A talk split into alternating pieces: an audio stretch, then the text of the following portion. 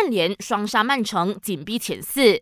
英超第二十九轮迎来国家德比，曼联二比零力克曼城。马夏尔在开场第三十分钟第一射破门，再来替补登场的麦克托米奈在最后时刻一脚吊射锁定胜局。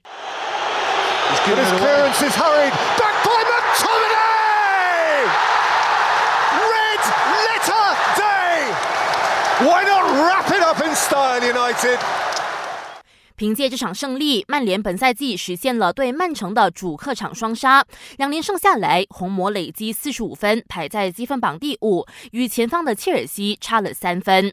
切尔西主场大开杀戒，四比零横扫埃弗顿，暂时保住了前四位置。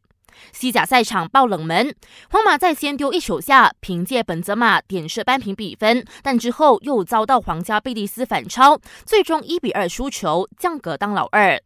新冠肺炎疫情肆虐，原定这个月十九号开跑的 F1 八零大奖赛将空场举办。这是 F1 历史上首场无观众的大奖赛。目前赛事场已经暂停售卖门票。